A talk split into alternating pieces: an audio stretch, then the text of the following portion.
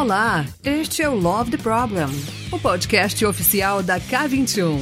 Evolução contínua de pessoas e organizações, com carinho, toda semana para você.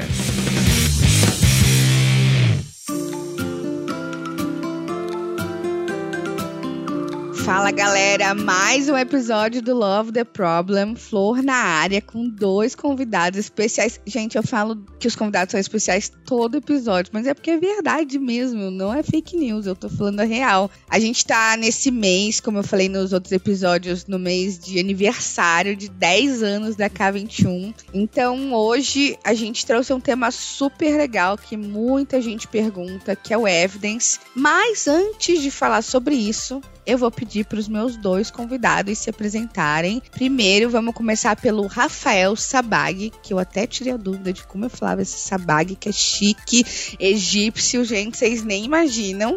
Rafa, por favor, conta um pouquinho de você pra gente. Quem que é o Rafa? Caramba. Bom, a primeira coisa que eu posso falar é que eu sou um dos fundadores da, da, da K21. Trabalho com agilidade já talvez uma década e meia, talvez um pouquinho mais do que isso, né? Os anos vão passando, né? Incrível. É, sou formado em engenharia de computação, fui desenvolvedor de software por muito tempo, mas já não trabalho com isso há, há bastante. É, sei lá, o que mais que eu posso falar de mim? Família, o que você quiser. Pai de pet, pai de criança. Tenho dois filhos lindos, a, a Clara e o, e o Henrique, né, de 12 e 10 anos. Eu vivo em Madrid, na Espanha, né, tem 4 anos que a gente se mudou para cá. Eu sou original, originalmente do Rio de Janeiro.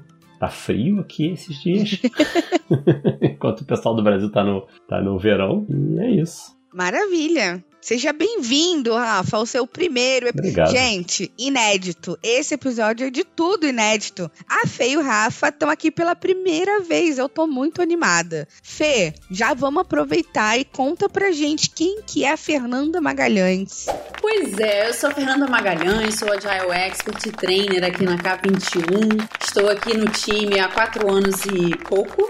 Um, eu sempre conto essa história e agora ela vai estar registrada num episódio do Love the Problem. Né? Quem me conhece sabe, eu sempre conto meu, meu encontro com a agilidade dessa forma, né? Conheci a agilidade há quanto tempo, gente? Mais ou menos uns 12 anos atrás. Cruzei esse portal, né? Que foi chegar do outro lado e conhecer uma cultura, um olhar, um jeito de trabalhar completamente diferente. É, e aí eu sempre brinco que o porteiro do portal foi o Marcos Garrido, né? Que é um dos fundadores aqui da K21 também. Na época a K21 nem existia, ele era professor é, na universidade, estava dando essa matéria, né? Que eu peguei como eletiva e foi como realmente, sabe, um divisor de águas assim na minha vida. Conhecer essa mentalidade, né? Essa cultura, forma de trabalhar e foi um, o encontro mesmo, né? Um caso de amor ali com agilidade. E aí tive a oportunidade de experimentar um pouco, né, na minha vida, no meu contexto profissional daquela, daquela época. E aí comecei a dar meus passos aí, né? Botar meu pé na água, experimentando um pouco mais, até vir parar aqui na K21, né? E poder falar de agilidade não só para aquele contexto, mas para diversos contextos, né? E impactar a vida de muito mais gente, né?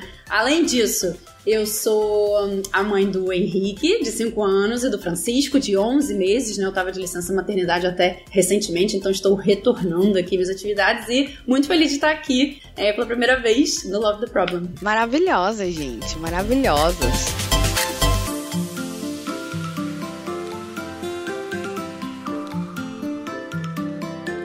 Gente, vamos começar. A gente gosta de problema, né? Quem aqui não gosta de problema? Duvido que não tenha alguém aqui que gosta de problema. Eu queria saber de vocês, a gente falou que vai falar sobre o evidence. Que tipo de problema, que problema que o evidence resolve? Na perspectiva de vocês, principalmente? Bom, vou começar falando aqui. É, eu acho que assim, o evidence. Primeiro, dizer o que é evidence, né, pessoal? Não sei se todo mundo sabe que é uma, essa sigla toda bonitona aí para dizer Extreme Value Driven Coaching. Então tem um nome todo bonito que resolve N problemas, Flor. Então acho que isso é um ponto bem importante aqui da gente dizer. Ele não é para um contexto único e específico. É, eu diria que ele é um, uma, uma experiência, né, que a gente pode viver para resolver resolver diversos tipos de problema, desde que a gente esteja querendo aprender algo muito rápido sobre esse problema, né? É, não só resolver o problema, você quer já testar uma possível solução desse problema o quanto antes. Eu quero aprender rápido, eu quero entender sobre o meu negócio, sobre como funciona no meu time, como funciona na minha empresa. Eu quero evidenciar, né? E aí muita gente usa o nome do evidence um pouco para isso, né? Para evidenciar é, diversas, é, diversos gargalos, diversas outras questões que podem existir no nosso dia a dia, para que a gente consiga resolver aquele problema, né? Então, é, eu acho que o principal aqui ele resolve n problemas. Eu acho que o principal é a gente ter um problema também muito bem é, delineado, sabe? O que, que é que você quer resolver. Mas basicamente o que eu quero dizer é que o evidence resolve n problemas. Ele não é para um problema. Ele pode ser para, por exemplo, se você quer fazer um lançamento de um produto mais rápido, se você quer melhorar algum processo dentro da sua empresa, por exemplo, se você quer descobrir sobre qual solução você vai implementar para resolver esse problema, você quer testar alguma hipótese. Então, ele é muito maleável. Eu iria nessa um pouco nesse caminho, assim, né? o evidence resolve N problemas. Maravilha. E na visão do Rafa, o que, que o evidence resolve? Eu acho que um ponto importante que a Fernanda trouxe é a, é a, rapidez, né? Ele é um processo acelerado e nesse processo acelerado é, a gente consegue evidenciar questões, problemas, gargalos, é, dependências que travam o trabalho de uma equipe, por exemplo. É que já tem tanto tempo que a gente usa o Evidence para tanta coisa diferente que é difícil falar de uma coisa só. Mas a gente pode trazer alguns exemplos, não é? Então, por exemplo, no, na, quando a gente está fazendo um trabalho de transformação numa, numa organização, a gente vai pegar aí um, dois, três times diferentes, às vezes do mesmo contexto, às vezes de contextos diferentes, e a gente vai colocar eles para trabalharem nesse ritmo acelerado, em ciclos curtíssimos de um dia, e nisso de colocar é, num ritmo tão acelerado, a gente estressa o sistema, tentando não estressar as pessoas, mas é um ritmo acelerado. E ao estressar o sistema, querendo gerar nesses ciclos curtos entregas rápidas, a gente expõe o que impede essas entregas rápidas. A gente consegue expor essas dependências, essas limitações, esses gargalos. Às vezes é falta de autoridade, às vezes é, não sei, é, pode ser, pode ser questões técnicas também. Então, um uso que a gente faz muito comum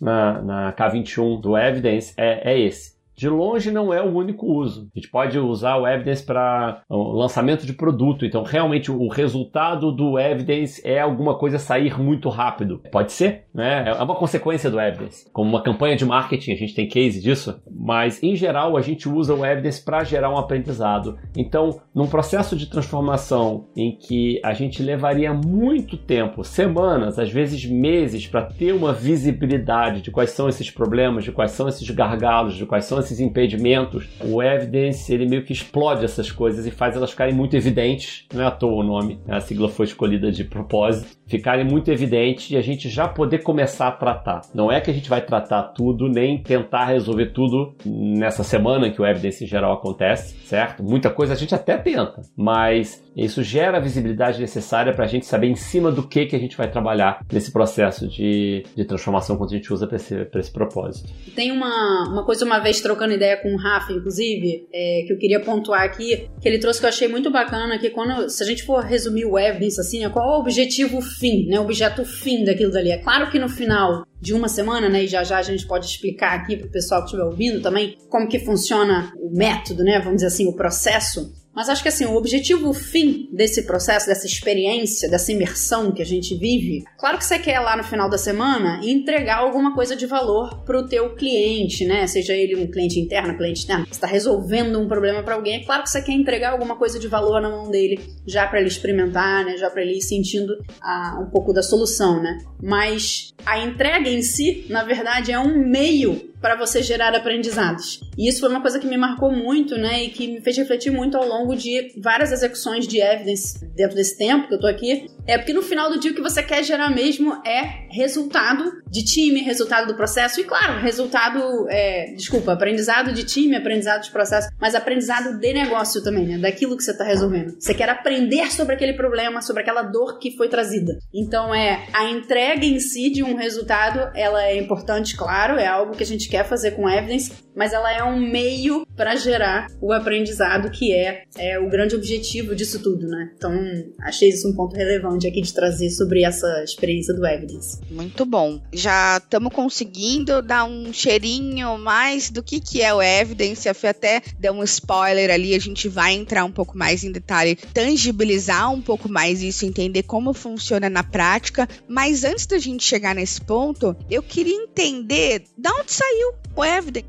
O, o, o Sabag já deu ali e falou: ah, o nome foi pensado, foi de propósito. Como que, que, que inspirou o surgimento do evidence? Da onde veio? Olha, 2013, ano de fundação da, da K21, mas já vários meses depois, é, eu estava com o Marcos Garrido, é, meu sócio, é, no, num evento, um evento grande de, de agilidade, e o Marcos estava falando com um cliente dele, né? Basicamente, ele estava trazendo esse cliente para a empresa, e o cliente descreveu um problema, né? Os times que não estavam conseguindo render, que estavam já meses e meses e meses sem entregar nada, ele ia ter que acabar demitindo as pessoas, ele estava muito triste, muito chateado. E aí o Marcos viu uma oportunidade ali. E aí o Marcos é uma pessoa extremamente criativa, então ele falou assim: olha, a gente tem um produto que resolve isso. Esse produto era o Evidence, tá? Que não existia ainda, tá, gente? Então, não, olha só, o que a gente vai fazer são ciclos muito curtos e, e vai, entendeu? Ajudar o pessoal a aprender e coisa e tal. Aí o,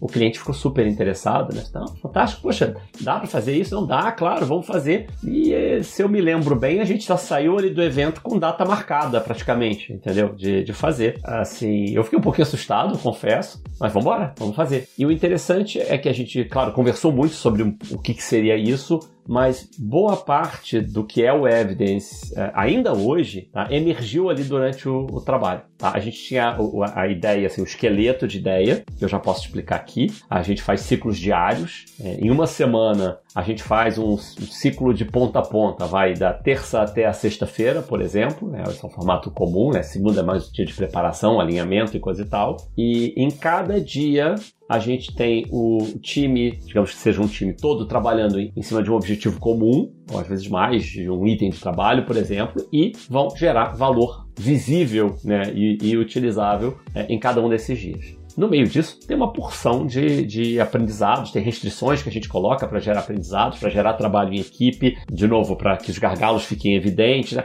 Só o fato de você ter que convergir para alguma coisa de valor todo dia, em geral, já é suficiente para um monte de problema aparecer. E a gente foi fazendo ali, foi pensando, foi deixando a criatividade rolar, criando regras, coisas simples até, do, do tipo, sei lá, cada dia a gente faz uma retrospectiva diferente, a coisas mais complexas, do tipo, olha, o time inteiro tem que trabalhar no mesmo item, porque vai gerar colaboração, é, vai gerar um senso de propriedade, vai fazer com que eles comecem a trabalhar fora do que é aquela especialidade deles, que é um tanto que a gente quer, né? Aqueles profissionais que trabalham no que o time precisa, né? Naquele momento. Então, várias coisas emergiram ali. Esse primeiro Evidence, se eu não me engano, foi com três times diferentes já de cara, e éramos eu e o Marcos ali. É, foi fantástico, gerou resultados incríveis naquela semana. A gente mesmo ficou maravilhado com o resultado do, daquilo. No último dia, é, em geral, rola uma apresentação para diferentes stakeholders é, do, dos três times, se forem três times envolvidos, e eles geraram coisas que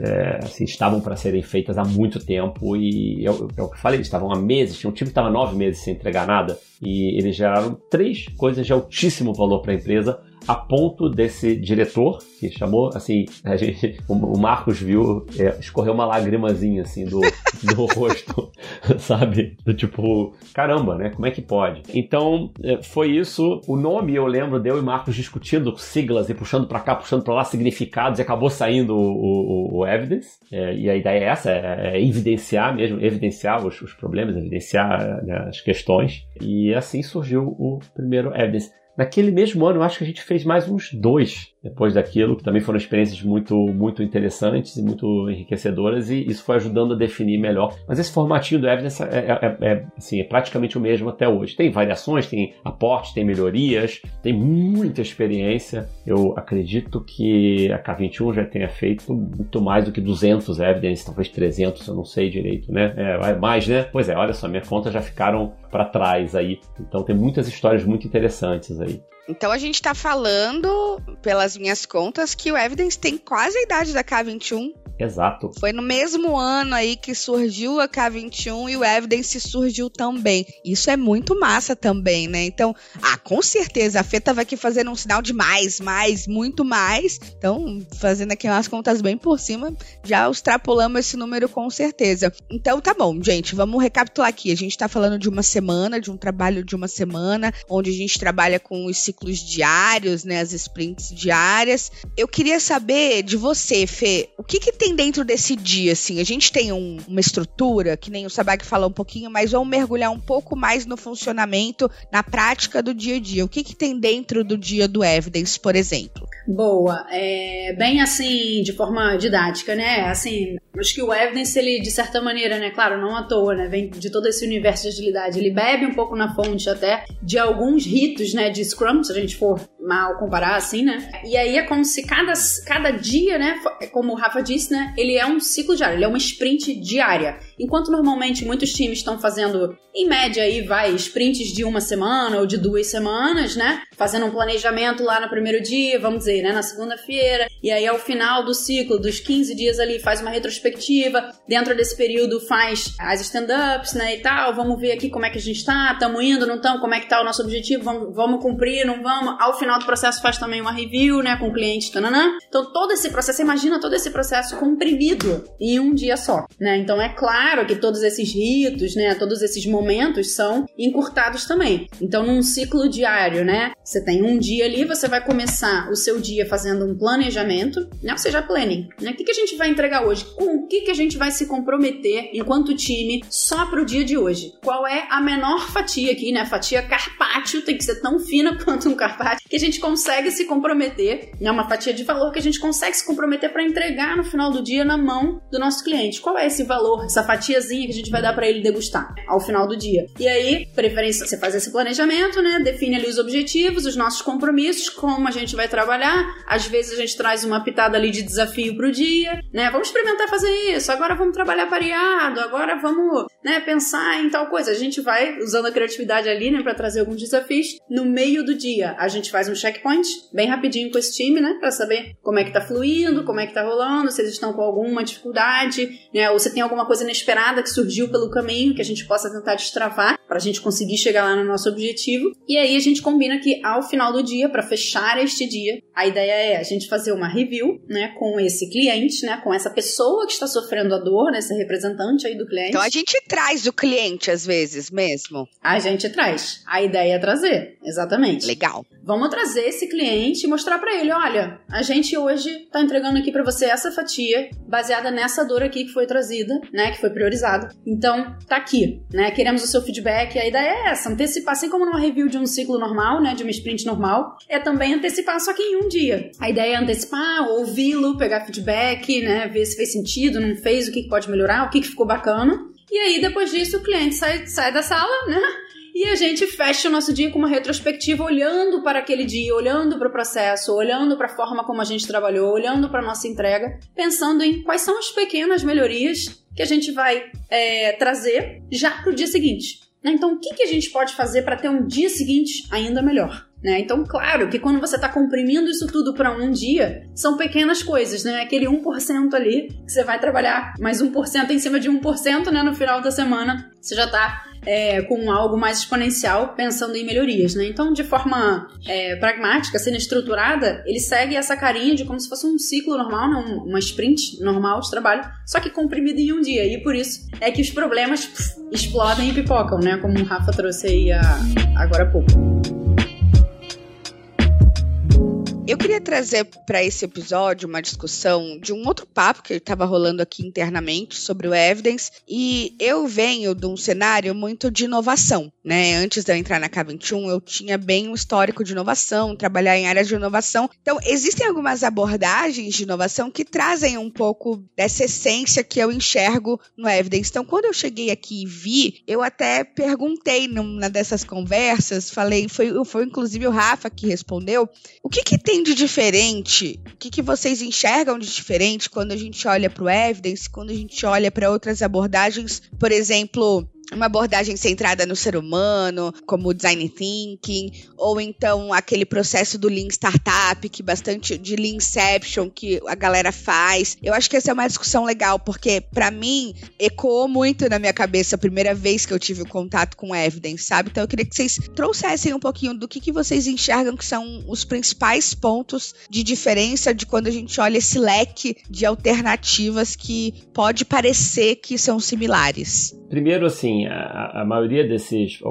não sei nem se é a maioria, esses processos que você mencionou, é, em geral, eles ajudam a que emerja um produto, uma ideia de produto, uma visão de produto, um backlog de produto. E esse é o propósito, é uma descoberta, é um discovery é, de produto. O Evidence não é para isso. Não tem nenhuma prática específica no Evidence que seja especificamente para isso. A gente até pode usar, certo? Pode. É, mas o Evidence, como a, a, a, Fernanda falou muito bem, ele é para gerar aprendizado. E em geral a gente está falando de aprendizado sobre os nossos processos é, organizacionais, sobre como a gente funciona e o que, que a gente pode melhorar em como a gente trabalha como equipe, é, como empresa. Pode não ser só isso, tá, gente? A gente já usou Evidence para tantas coisas. Então, eu falei, o resultado pode ser né, o que a gente está buscando com Evidence, né? É, sei lá, criar uma campanha de marketing, é envolver todo mundo, é trabalhar intensamente em cima daquilo, pode ser, certo? Mas é, o evidence é, é, é, assim, ele é mais por aí, ele é mais para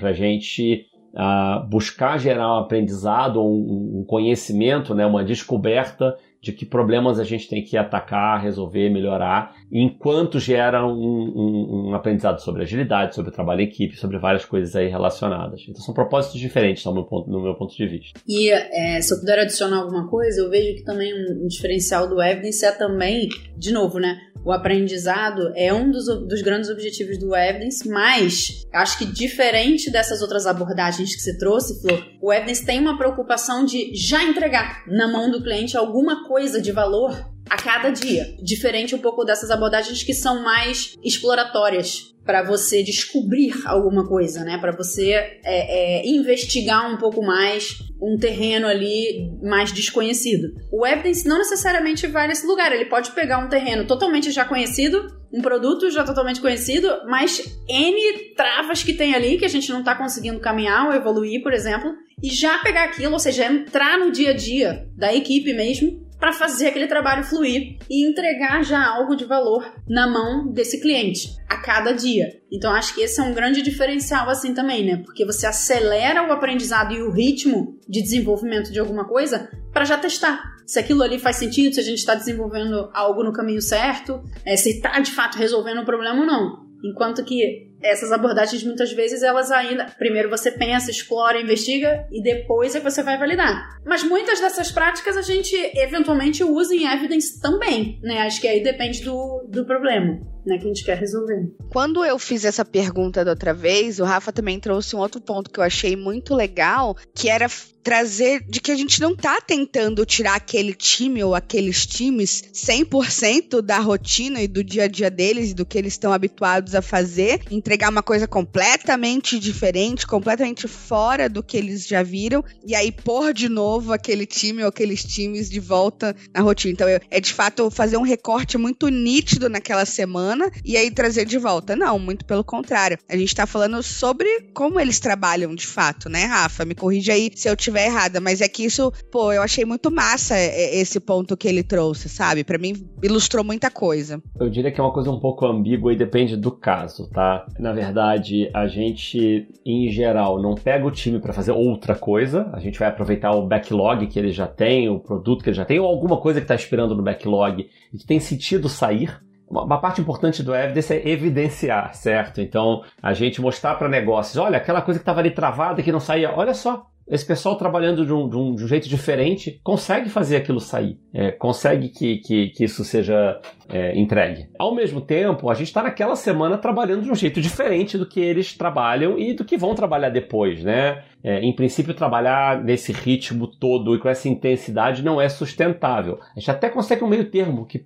que possa ser sustentável. Tem casos de times que encurtaram muitos ciclos depois que fizeram o, o, o Evidence, tá? Talvez não diários, mas talvez semanal, talvez em poucos dias. É, mas é, tem um elemento ali depois de voltar para o seu dia a dia, mas já voltar diferente. Já voltar com muitos aprendizados, já voltar com um, um, um algo mais, né? É, então, eu, eu, diria que a, a, gente não tira eles totalmente uma coisa completamente fora.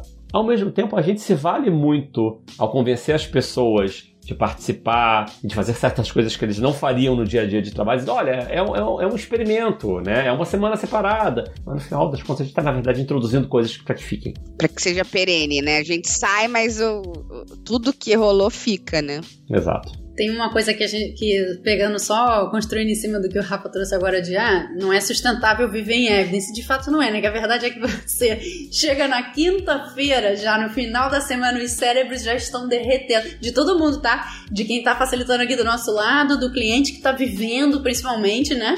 Porque de fato você traz muitos elementos ali provoca muito o sistema, é, a forma de trabalhar, que realmente tira as pessoas do status quo, né? Então, você tem que mudar muitas configurações. Você vai, você mexe em configurações mentais ali, na, na, forma como as pessoas se comportam, se relacionam, produzem, né, e colaboram. Então, assim, viver em evidence talvez não seja sustentável. Então, acho que a pergunta é: e o quanto então que a gente pode trazer do evidence para nossa vida, sabe, para o dia a dia? Depois que passamos naquele furacão ali, daquele chacoalha tudo, o que, que daqueles elementos que a gente experimentou faz sentido trazer para o nosso dia a dia aqui? E a gente vai fazendo isso pouco a pouco, porque também tombar tudo, né, como a gente sempre diz é sempre muito doloroso. Então, que, que elementos daquilo ali faz mais sentido a gente trazer agora para nossa forma de trabalhar e, e produzir aqui, né? E olhar para o cliente, pensar no problema e tal. Então, é um pouco sobre provocar esse sistema e trazer um pouco desses elementos para o nosso dia a dia, sabe? Para a rotina do time. Sim, faz todo sentido. E quando eu fico pensando no evidence, eu já ouvi muitas histórias, como vocês ouviram, já aconteceu muito evidence aí nessa jornada. E eu queria saber de vocês se existem características é, que acabam se repetindo, independente do contexto, independente do cliente, nos dias, por exemplo. Já ouvi muita história, como ah, no dia 2 o time se encontra num estado tal, no dia 3 tem um salto com. Queria que vocês é, falassem um pouquinho mais sobre isso. Bom, posso trazer aqui é, algumas experiências assim recentes sobre isso. E é curioso você ter falado, Flor, porque realmente existe um, um, uma espécie de um comportamento padrão, assim, de fato, coisas que se repetem. É muito comum você ver a cada evidence que você vai. Então, assim, por mais que o time esteja comprado, uhul, vamos fazer o evidence, esse negócio, vamos fazer, vamos entregar, entendi que que esse negócio, como que esse negócio pode me ajudar. Por mais que o time esteja engajado e às vezes né, os gestores também, tipo, vai lá, vou blindar o time, vocês vão fazer e acontecer. É muito comum você chegar nesses primeiros dias, principalmente no primeiro e segundo dia, eu diria ali, e a galera ainda tá um pouco mais assim, quadrada, sabe? Quadrada no sentido de com dificuldade de entender como é que aquele mecanismo funciona, é, com dificuldade de incorporar ali um pouco os desafios e as práticas novas que a gente tenta trazer. Então, é, existe uma certa adaptação, assim eu acho também, né? Do time. Não vou dizer resistência, porque muitas vezes as pessoas querem experimentar aquilo e, pô, vamos ver, né, em uma semana o que, que a gente consegue fazer. Mas acho que é um momento assim de muita adaptação e um pouco mais. É, o time, talvez assim, as pessoas estejam um pouquinho mais fechadas, entendeu? Pra. A galera não se soltou ainda. É, então, isso acho que é muito comum, assim, nesse primeiro momento de refinamento, porque eu diria que um dos grandes, assim, critérios de sucesso aí pro Evidence é você chegar nessa experiência também com um problema muito bem definido, né? Muito refinado, muito alinhado entre as pessoas que vão participar. Entendemos qual é o problema, qual é a dor que a gente quer resolver? Entendemos. Quando isso tá muito bem delineado, né? A coisa tende a fluir melhor. Só que até isso acontecer e a gente conseguir achar a convergência ali e a prioridade, leva esse tempo ali que você fica, tipo, sovando a massa, sabe? Para o negócio fluir de uma maneira um pouco mais tranquila. Então eu diria que nesses primeiros dias rola esse estranhamento, né, do processo e da forma de trabalhar. E, cara, normalmente no quarto dia, assim, e no quinto, claro, né, que a entrega de tudo já é aquele sentimento de alívio, assim, o sentimento do sextou praticamente. Uh, acabou o evidence, cara, olha o que a gente fez, olha o que a gente aprendeu nessa semana. É, normalmente é quando o time começa, em geral, a entrar mais num flow. Tipo, entendi o mecanismo e agora peguei o ritmo, sabe? É, então eu diria isso. É claro que não é uma regra, né? Tem times que a coisa vai, flui muito bem, responde muito bem, tem outros times que já por N fatores na organização que são evidenciados durante essa semana, né? Dependências, problemas na eficiência, vai e volta de processos e tudo, falta de clareza de prioridade, tudo é prioridade, né? Então, enfim, problemas organizacionais aí que a gente sabe bem. Então, assim, tem times que realmente passa a semana e a gente fica com mais dificuldade, inclusive de fazer entregas, né? Acontece isso também. Mas são os pontos aí que eu traria. É, tem algumas coisas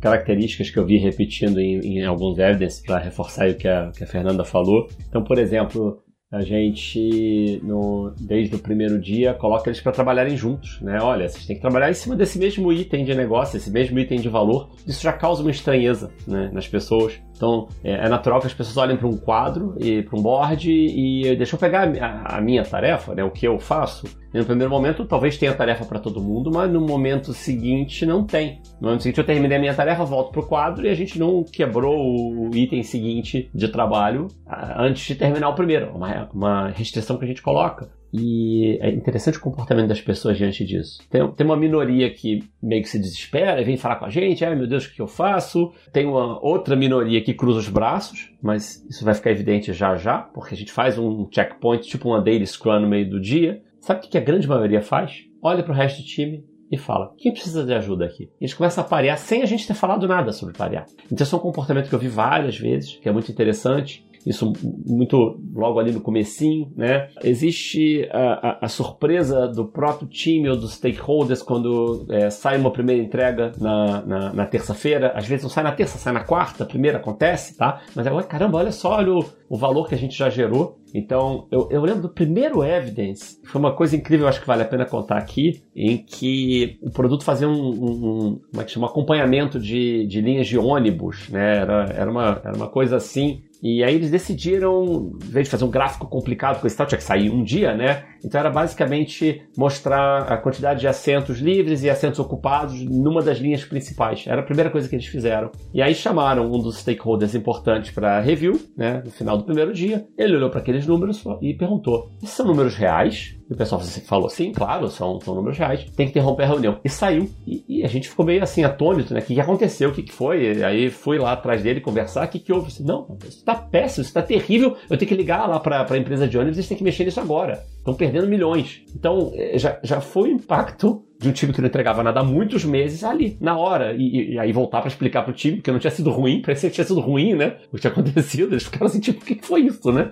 E, e não, era, era o contrário. Já tinham gerado um valor. E eu me lembro também de um outro evidence, poucos anos atrás, que eu participei na, na França, em que era para uma grande empresa que tem lojas e coisa e tal, e eles estavam refazendo, a ideia era refazer uma parte importante da loja online deles. E no final, né, no último dia, quando a gente faz aquela big review com diferentes stakeholders, né, um dos desenvolvedores puxou o microfone para falar, né, depois de apresentar e coisa e tal, ele falou assim: Olha, a gente tinha isso aí para fazer o nosso backlog para cinco meses de trabalho. Uma semana, tá aqui tá funcionando. Já resolveu, já podemos botar online. E não é que eles comprimiram cinco meses de trabalho em uma semana. Aí um aspecto importante aí do evidence, né? A gente pegou o mais importante do mais importante do mais importante daquilo. Tá? E pensando um pouquinho no 80-20 ali do, do Pareto, né? É um tanto disso que a gente faz no evidence. E ali o que saiu, valia a pena botar online. Já resolvia o problema. Já resolvia a questão que eles queriam resolver. Né? Então foi um pouco a surpresa dele e a surpresa dos, dos stakeholders, das pessoas que estavam presentes ali diante desse resultado. A gente vê muito isso acontecer no Evidence. Cara, que massa. Então,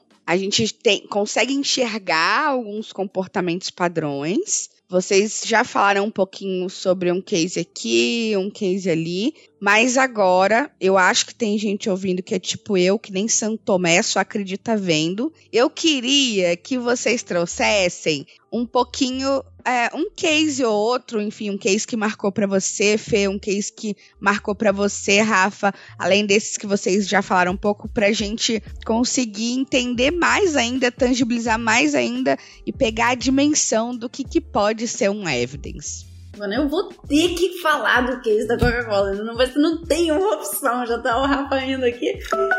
Gente, esse case, inclusive, tá? É, ele tá divulgado né, na página da K21, K21.global. É, e é um, é um case, assim, realmente que foi muito marcante, eu acho que na história da K21 para mim e para o time que participou especialmente, né? Foi um, uma super história, assim, para contar, uma super experiência, né? Que a gente. Que, que foi muito desafiadora pra gente também, tá? Que tava lá executando. Ah, mas vocês estão acostumados, fazem isso o tempo todo. Não, gente. Cada cenário é um cenário, cada história é uma história. E por mais que o processo seja mais ou menos o mesmo, né? você tem que mergulhar naquela naquele, naquela atmosfera ali diferente, né? Naquele cada problema é um problema, certo? Então acho que essa história é, foi muito rica assim, em N sentidos. É, e é o case da Coca-Cola, que aconteceu durante a pandemia, né? Então, isso aí também é interessante, que acho que foi um dos. Acho que foi o primeiro evidence que eu rodei totalmente online, 100% online, né? Porque Vale dizer que tudo isso aqui, essas histórias que a gente está contando, elas são muito vivas e, né, elas foram vividas realmente, né, no, no corpo a corpo ali, né, é, no, no, na, naquele mundo que era presencial, né, lá atrás. Então, essa, acho que foi a primeira experiência online, então foi bem interessante por isso também e funcionou muito bem, né, ou seja, é, o método é independente de como a gente faz. Bem, então, o que, que aconteceu? A gente chegou lá numa reunião com o diretor de inovação da Coca-Cola, né? E eles tinham um problema que era, é, eles precisavam lançar um produto novo no mercado, né? Para testar é, a aderência àquele produto, porque ele era uma água com gás, com um pouco de álcool, né?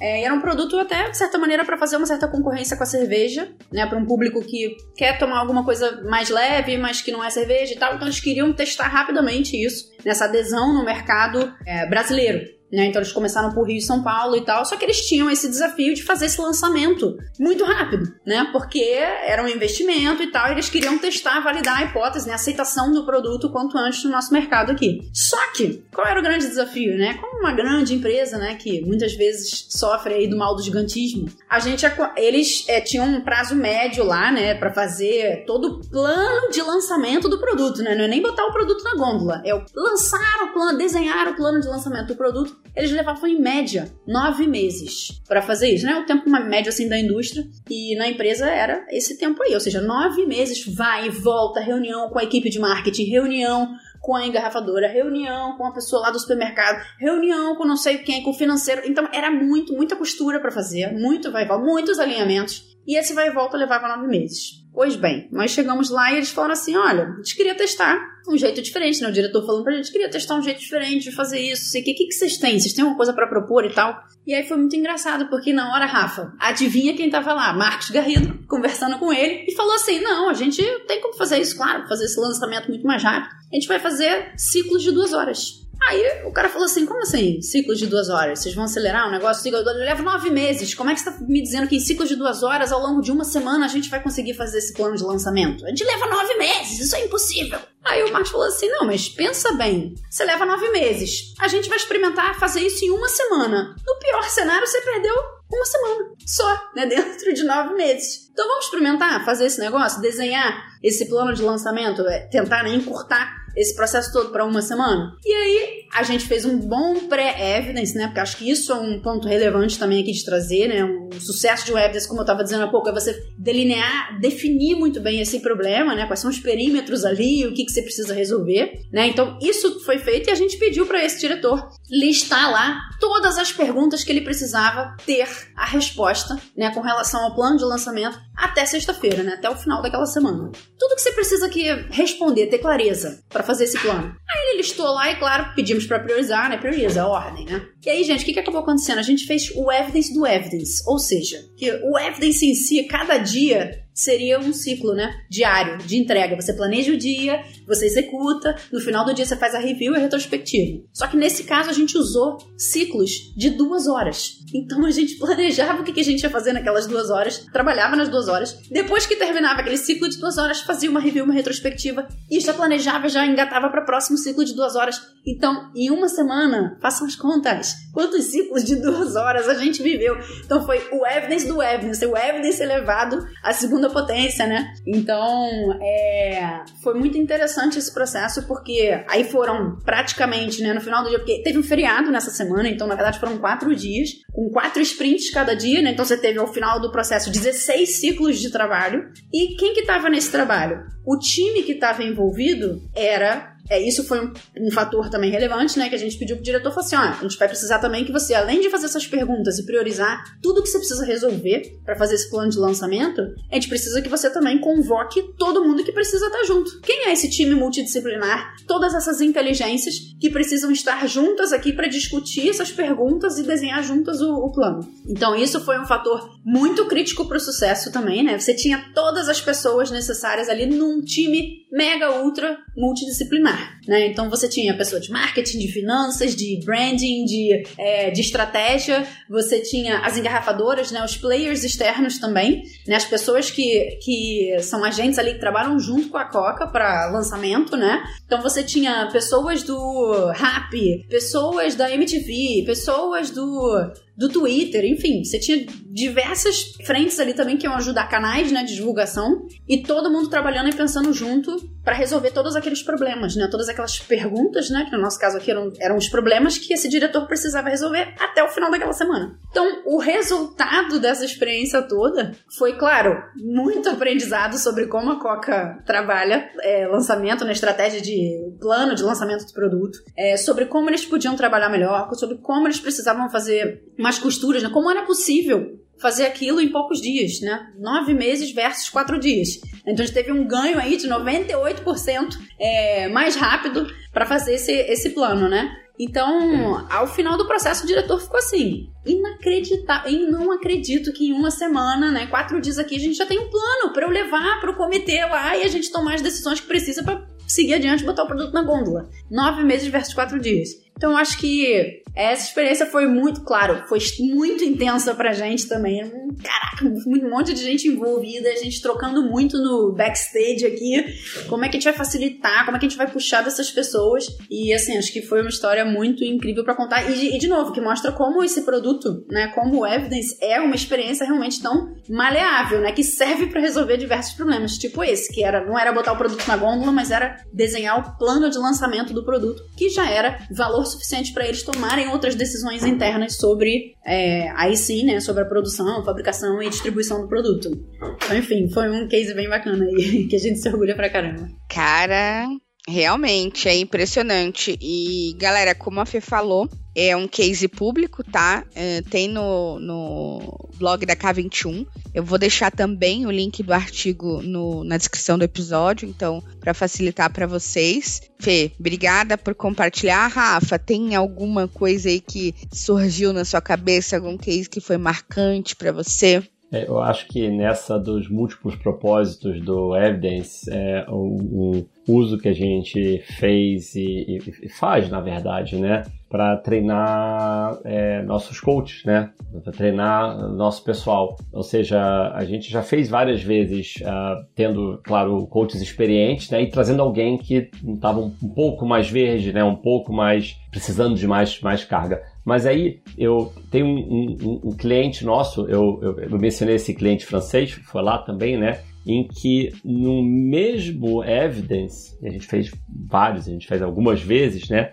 A gente estava atendendo aos, aos times, né, as equipes envolvidas e treinando agile coaches desse cliente. Ou seja, o Evidence foi usado como parte de um programa que a gente estava fazendo nesse cliente para criar lideranças ágeis. programa que tem vários treinamentos, que tem um coaching remoto que a gente faz com cada um deles e coisa e tal. E para um, um, grupo seleto desses coaches, a gente rodou Evidence para colocar eles em ação, diante de times, diante dos problemas, diante das situações. E não só a gente vê eles em ação, mas também dar feedbacks e, e ver como eles é, reagiam a, a, determinadas situações, às vezes algumas mais, mais críticas, né? Como é que facilitavam alguma coisa, se, se enxergavam o que estava de fato acontecendo. Então, é, a gente, desse, desses mesmos evidence, a gente usou tanto para atender aos times e aos problemas que a gente tem que resolver, é, quanto para treinar esses, esses agile coaches né, do, do próprio cliente. É, foi uma experiência muito interessante. Fica mais intenso ainda, né? Porque você tem que estar prestando atenção no que acontece nos, nos times e toda a intensidade que tem na, na questão acelerada, né? Na, na, né, do, dos problemas que a gente tem que estar debatendo e resolvendo, e ao mesmo tempo estar tá acompanhando uma, duas, às vezes talvez até três pessoas aí que estão aprendendo a fazer a coisa, né? Nossa. Então é, é mais intenso ainda.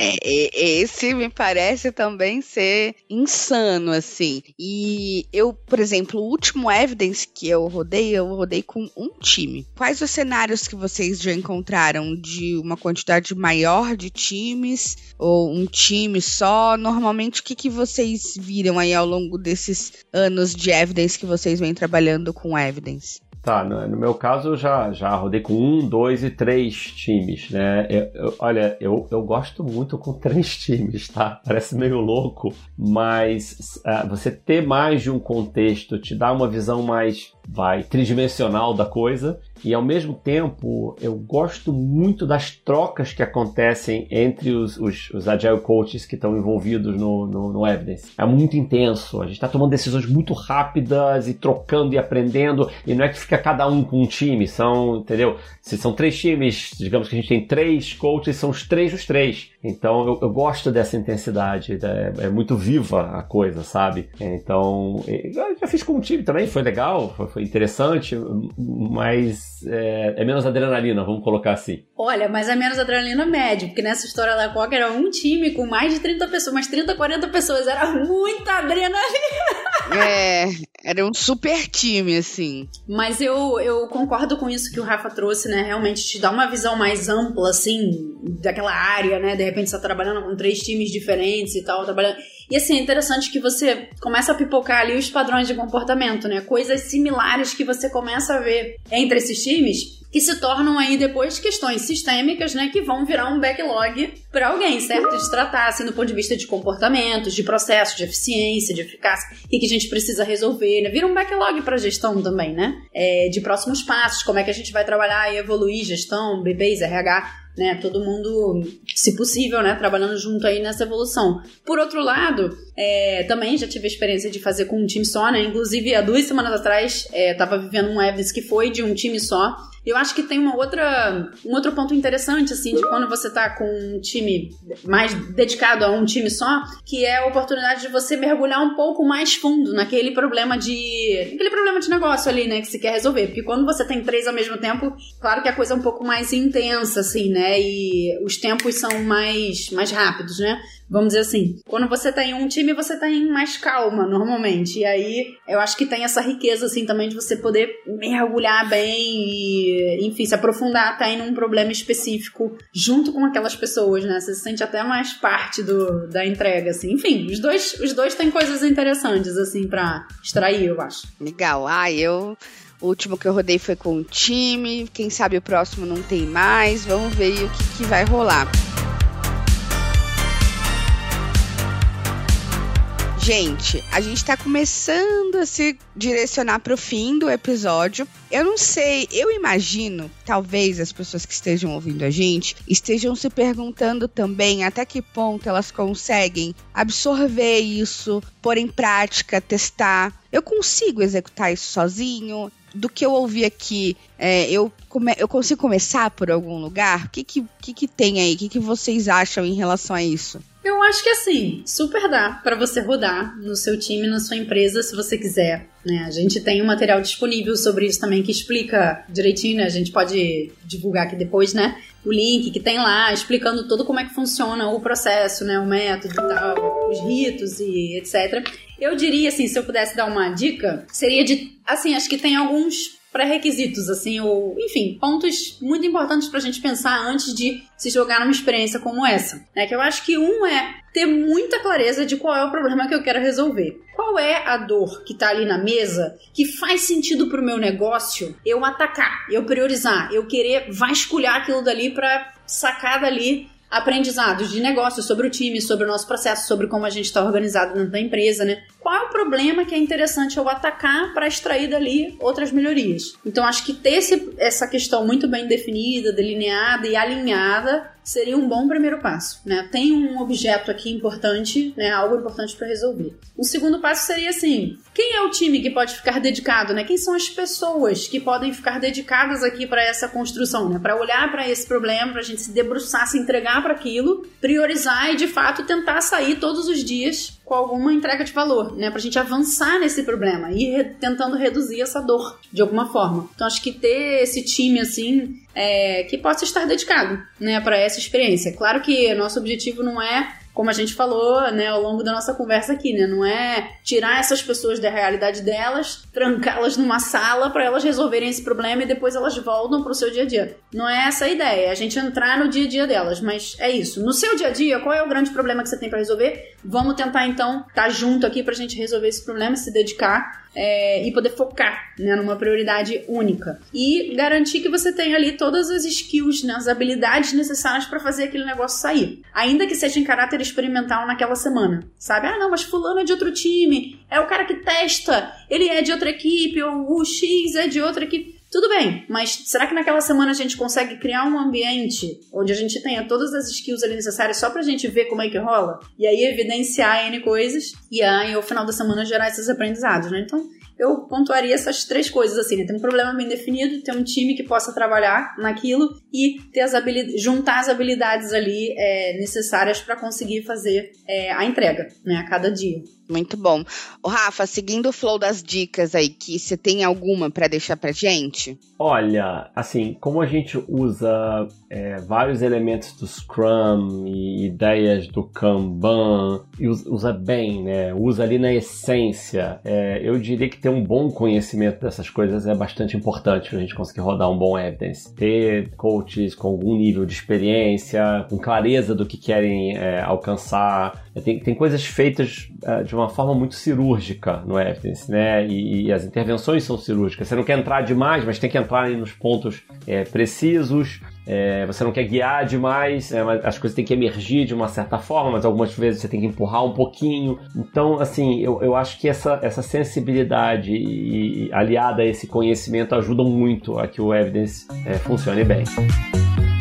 Gente, muito obrigada. Eu, eu cada vez que eu sento com alguém da K21 para falar sobre o evidence, eu aprendo muito mais. Então, é, é, muito legal a gente pegar essa, essas perspectivas, entender como as coisas podem ser diferentes, partindo de um mesmo lugar. Eu queria agradecer vocês. Queria. Agora é o momento de vocês deixarem recadinhos do coração. Se vocês quiserem trazer algum ponto, falar alguma coisa, deixar alguma mensagem para a comunidade que, tá, que vai ouvir a gente, que está ouvindo a gente. Essa é a hora. Ah, eu, eu, só diria que se vocês quiserem saber mais sobre o Evidence, ouvir, ou bater um papo, qualquer coisa, é, tô, tô disponível. A Fê mencionou que a gente tem material sobre o Evidence, já tem vários anos eu, eu escrevi um guiazinho do Evidence que está lá no, no site, é evidence.org, está em inglês tá, pessoal? Algum dia a gente traduz para português, tá? Mas a gente fez esse guia naquele formatinho de Scrum Guide, né? Foi, foi com essa inspiração. Mas ali tá descritinho o processo, tá dizendo o que a gente espera mais ou menos de cada coisa. É meio seco, assim, né? Falta um pouco de emoção ali, mas, mas ajuda a, a, a entender. E estou disponível para qualquer bate-papo que quiserem ter sobre o Evidence, tirar dúvida, é, criticar, é, sugerir. Eu acho que é, pode, pode gerar conversas muito ricas. É, que eu ia dizer é que acho que tem um fator aí legal dessa experiência toda, assim, para mencionar, que é acho que todo mundo que entra no Evidence entra de um jeito e sai de outro, sabe? E isso vale tanto para o time, que passa por essa experiência, né? Que faz a experiência passar pelo corpo, mencionando a Simena aí, né? Que sempre, sempre fala sobre isso. Então, o time entra de um jeito e sai de outro, mas a gente que tá ali no processo facilitando também, né? Porque é uma super oportunidade para a gente também evoluir, né? Olhando cada, cada problema sob uma perspectiva diferente, cada negócio, cada indústria, são, são tantas variáveis, né? E cada evidência que a gente passa, assim, eu falando por mim, não tem um que eu entre com um pouquinho de frio na barriga, sabe? Aquele frio na barriga bom, assim. Não tem um que eu não entre, né? Com, com frio na barriga, que você entra e fala assim: caraca, o que, que vai dar, né? Será que, como é que vai ser a construção aqui de cada dia? Será que vai rolar? Será que vai sair? E a gente sofre assim também, junto com o time, sabe? Sofre assim de tipo, cara, quero ver esse negócio saindo. E no final, lembro essa última experiência que eu tive há duas semanas atrás no cliente, na review final, que eles chamaram o cliente para vir ver o produto que eles estavam desenvolvendo, que foi um feito único, assim, porque eles nunca tinham chamado o cliente. Então, assim, só aquilo já estava sendo é, disruptivo o suficiente, sabe? é, era uma novidade para eles também, apresentar e compartilhar a tela e mostrar que eles estavam desenvolvendo, que ia, que estava lá já na mão do cliente, mas eles queriam que o cliente, sabe, experimentasse ali. E nossa, foi é muito bacana o processo também de quem tá conduzindo junto, porque eu vibrava e torcia junto com eles, sabe? Tipo, ai, o produto vai ser muito legal, o cliente vai gostar e vai dar tudo certo e tal. Você fica torcendo, sabe? Então é um processo, assim, muito intenso, de muito aprendizado, porque você mergulha de fato naquele problema, naquele, naquele universo ali junto com as pessoas, você quer ver as pessoas saindo do outro lado. E é isso, assim, acho que ele é meio transformador e as frases que a gente escuta é assim, poxa, não dá pra viver em evidence, né? Mas o que, que eu vou levar dessa experiência aqui já na segunda-feira? Eu acho que esse é um dos maiores resultados, assim, pra gente também, né? As pessoas curtirem a experiência. E várias vezes a gente já escutou também, pô, não dá pra viver assim, não? Não dá pra fazer assim todo dia? É, a gente fala, olha, vocês podem até tentar, né? Mas será que vocês vão aguentar? Porque é realmente muito intenso e cansativo, mas acho que é um pouco isso, sabe? É um, uma experiência que tem, um, de fato, um poder transformador, assim, né? De plantar muitas sementes pra gente querer fazer as coisas diferentes. Então convido vocês para experimentarem, né? Começarem a contar essas sementes aí na organização no dia a dia de vocês. É isso, gente. Valeu, galera que tá ouvindo. Então eu quero saber o que, que vocês acharam. Conta pra gente lá no nosso grupo no Telegram. Compartilha esse episódio. Traz pra gente se vocês têm alguma dúvida. Como o Rafa falou, a gente tá aqui para trocar sobre isso. E muito que bem, quem sabe? Se alguém tentar alguma coisa, conta pra gente também. Mais uma vez, obrigada e a gente se vê no próximo episódio. Valeu, obrigada. Tchau, tchau. Obrigado. Tchau, tchau, pessoal.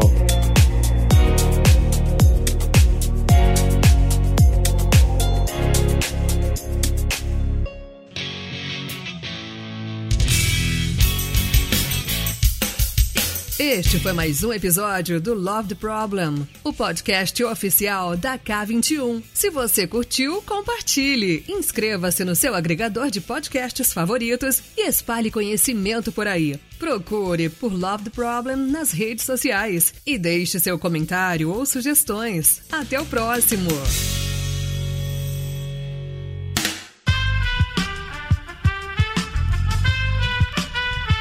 Esse podcast foi editado por Aerolitos Edição Inteligente.